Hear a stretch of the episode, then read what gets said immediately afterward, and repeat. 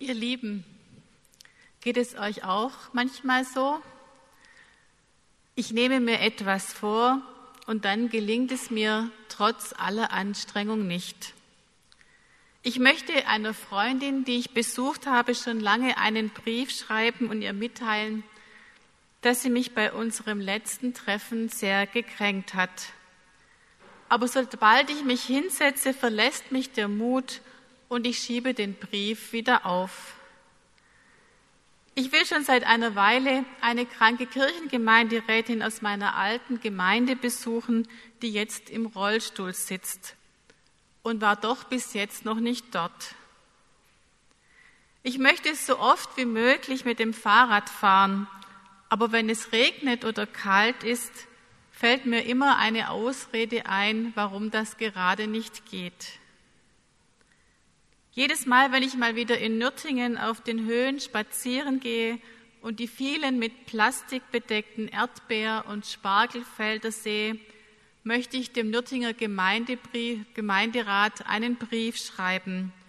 Denn noch vor vier Jahren gab es dort ganz viele Lerchen und jetzt sehe ich kaum noch eine. Doch auch diesen Brief habe ich noch nicht geschrieben. Oftmals bin ich dann frustriert und enttäuscht von mir.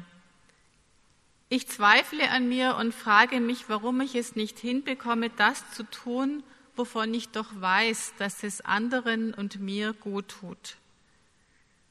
Denkt mal darüber nach. Wahrscheinlich kennt ihr ähnliche Situationen. Es scheint ein menschliches Phänomen zu sein, Gutes zu wollen aber es nicht hinzubekommen.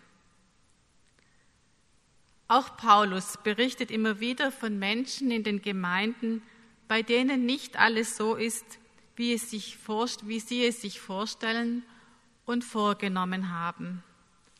Lassen wir ihn zu Wort kommen.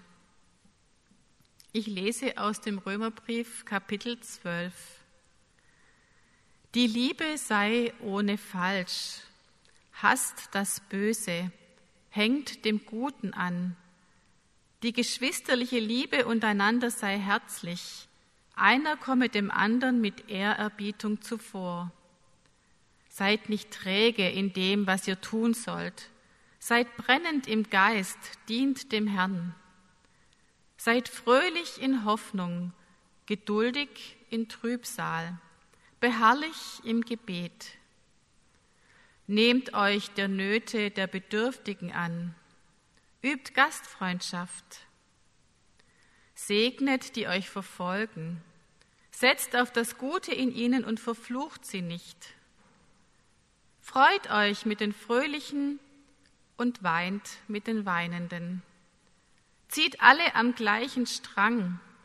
Richtet euch dabei nicht an den Mächtigen aus, sondern lasst euch zu den Erniedrigten ziehen.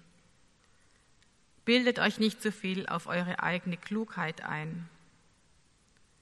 Vergeltet niemandem Böses mit Bösem. Seid auf Gutes bedacht gegenüber jedermann. Soweit es auf euch ankommt, lebt mit allen Menschen in Gottes Frieden.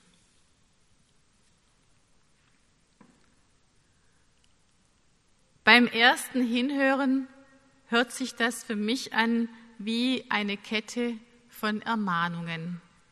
Tu dies und tu das nicht, sei so und nicht so. Ich kann diese vielen wirklich schönen Ratschläge gar nicht alle aufnehmen. Ich habe salopp gesagt das Gefühl, den Wald vor Bäumen nicht zu sehen. Außerdem bin ich darüber gestolpert, dass Paulus mir Gefühle befiehlt. Gefühle können doch nicht befohlen werden. Ich kann doch nicht zu jemand sagen, liebe mich. Selbst wenn dieser jemand das wollte, kann er dieses Gefühl bei mir nicht herbeizwingen. Wie kann Paulus dann Liebe, Hoffnung, Fröhlichkeit und Mitleid anordnen? Wie geht es euch, wenn ihr seine Worte hört? Haltet ihr es für möglich, all seine Empfehlungen einzuhalten? Oder fühlt ihr euch von den vielen gut gemeinten Ratschlägen überfordert, dieses und jenes zu tun und das auch noch? Lasst ihr dann erst recht alle gut gemeinten Ermahnungen sein, weil ihr denkt, das kann ich sowieso nicht alles erfüllen? Fühlt ihr euch vielleicht sogar entmutigt? Ich denke, dass Paulus das ganz bestimmt nicht wollte. Und da er, sein, da er ein sehr überlegter und durchdachter Briefschreiber war, lohnt es sich sicherlich, seine Worte noch einmal genau anzuschauen. Gleich zu Beginn schreibt er, die Liebe sei ohne Falsch. Das heißt, die Liebe sei aufrichtig, ohne Heuchelei. Das erinnert mich an den Korintherbrief Kapitel 13. Dort steht, und wenn ich allen Glauben hätte, mit dem ich Berge versetzen kann, und hätte die Liebe nicht, so wäre ich nichts. Und wenn ich mit Engelszungen redete und hätte die Liebe nicht, so wäre ich nur eine dröhnende Glocke. Die Liebe sei ohne Falsch. Das klingt zwar auch wie ein Befehl, ist aber eigentlich eine Befreiung. Gleich zu Beginn seiner Ermahnungen befreit mich Paulus von den vielen Du sollst. Er befreit mich davon, etwas zu tun, nur weil die Konventionen es von mir verlangen und nicht, weil ich es tun will. Paulus gibt mir gleich am Anfang zu bedenken, achte darauf, was du wirklich fühlst und was du wirklich willst.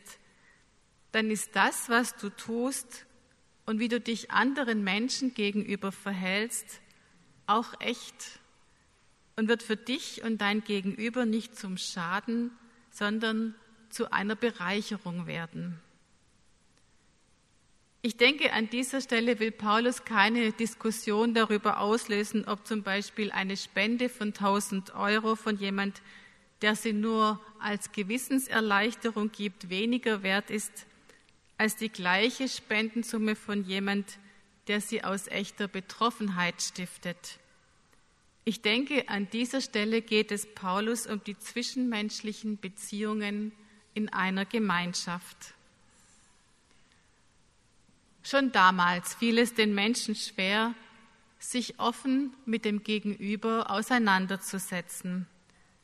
Denn das ist ja das Falsche oder Heuchlerische, dass ich nicht wage, meinem Gegenüber offen zu sagen, was ich denke. Der andere bekommt gar keine Chance, sich mit mir über meine Wahrnehmungen auszutauschen. Das erinnert mich an den Brief an meine Freundin. Solange ich ihr nicht schreibe, wie sehr sie mich beim letzten Besuch verletzt hat, wird sie sich weiter wundern, dass ich mich gar nicht mehr bei ihr melde. In der Vikarsausbildung haben wir Studienleiterinnen den Vikaren und Vikarinnen immer wieder gesagt, dass wenn wir einander Feedback oder konstruktive Rückmeldungen geben, das richtige Juwelen sind. Denn in unserer Gesellschaft werden wir nicht erzogen, einander zu sagen, was wir wahrnehmen. Schlimmstenfalls reden wir mit jemand anderen darüber, aber nicht mit der Person, die es betrifft. Und die Wahrnehmung ist ja trotzdem da. Wenn zum Beispiel einer in der Gruppe sehr viel redet, sich sehr viel Raum einnimmt, andere kaum zu Wort kommen lässt und nicht richtig zuhört und die Gruppe sich dann von dieser Person abwendet, dann weiß sie gar nicht, warum da ist dann das Feedback der Gruppe ein Juwel. Denn so bekommt dieser Mensch die Chance, etwas an seinem Verhalten zu ändern. Überall, wo Menschen in Gruppen zusammen sind, können unausgesprochene Konflikte sie an ihrer Entfaltung hindern. Das gilt für einen Kirchengemeinderat genauso wie für die Teams in einer Firma das gilt aber auch schon dann, wenn zwei Menschen aufeinandertreffen. Wahrscheinlich hängt Paulus deshalb auch gleich die nächsten Sätze an. Hasst das Böse, hängt dem Guten an. Die geschwisterliche Liebe untereinander sei herzlich. Einer komme dem anderen mit Ehrerbietung zuvor. Das heißt, bevor ich mich in negative Gedanken gegenüber dem anderen verliere, ist es besser, auf den anderen zuzugehen, indem ich ihm sage, indem ich nicht ihm sage, ich finde, du bist unmöglich, sondern indem ich ihn weiterhin als Menschen achte und genau benenne, was mich getroffen hat. Das und das, was du mir gesagt hast, das verstehe ich nicht oder das hat mich gekränkt. Das hört sich jetzt vielleicht alles so einfach an, auf den anderen zugehen, offen meine Gedanken und Gefühle zu äußern. Wie schon gesagt, den Brief habe ich auch noch nicht geschrieben. An dieser Stelle freut mich der Trick, den Paulus anwendet, wenn er zu der römischen Christengemeinschaft sagt, einer komme dem anderen mit Ehrerbietung zuvor. So gibt er jedem in der Gemeinschaft die Empfehlung, zuerst anzufangen und nicht darauf zu warten, bis der andere den ersten Schritt macht. Unter der Voraussetzung, dass ich ehrlich mit meinen Gefühlen umgehen darf, empfinde ich die vielen Aufforderungen von Paulus gar nicht mehr so ermahnend. Und es wird mir auch klar, dass Paulus auch nicht über meine Gefühle bestimmen will. Diese Aufforderung, meine Gefühle und Gedanken ernst nehmen zu dürfen, schafft nicht, nicht nur die Voraussetzung für mich, mich mit dem anderen Menschen auseinanderzusetzen, sondern auch die Voraussetzung, mit anderen zu teilen. Lebe ich in einer Gemeinschaft, die vertrauensvoll und offen miteinander umgeht, kann ich auch das Vertrauen haben, mich dem anderen mitzuteilen. Und ich kann die Erfahrung machen, dass andere mit mir ihre Gefühle teilen.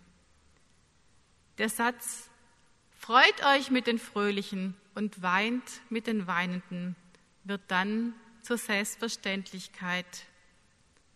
In einer Gemeinschaft, die mit mir teilt, fällt es mir leichter, meine Trauer, meine Sorgen, in Paulus Worten, meine Trübsal durchzustehen. In einer Gemeinschaft und mit einem offenen Herzen fällt es mir viel leichter, mich den Nöten der Leidenden anzunehmen und Gastfreundschaft auszuüben. Bin ich befreit dazu, herausfinden zu dürfen, was ich wirklich will und was gut ist, brauche ich später bei meinem Tun nicht die Sorge zu haben, dass mir die Energie ausgeht. Und selbst auf diejenigen, die mir Böses wollen, kann ich offen zugehen und versuchen, ihnen zu sagen, dass sie mir durch ihr Verhalten und ihre Worte wehtun. Indem ich mit ihnen in Kontakt trete und erzähle, wie es mir geht und sie nicht im Gegenzug mit Dreck bewerfe, kann ich den Teufelskreis der Rache durchbrechen. Für all die Beispiele, die Paulus geschrieben hat, ist die Voraussetzung, dass meine Liebe ohne falsch sei. Und dazu gehört, dass ich mich ernst nehme, so wie Gott mich ernst nimmt. Dann wird mir bewusst, dass ich auch Zeit brauche, um Mut zu gewinnen, um Mut zu gewinnen, die nötigen Schritte zu tun und dass Gott mir in seiner Liebe diese Zeit auch lässt.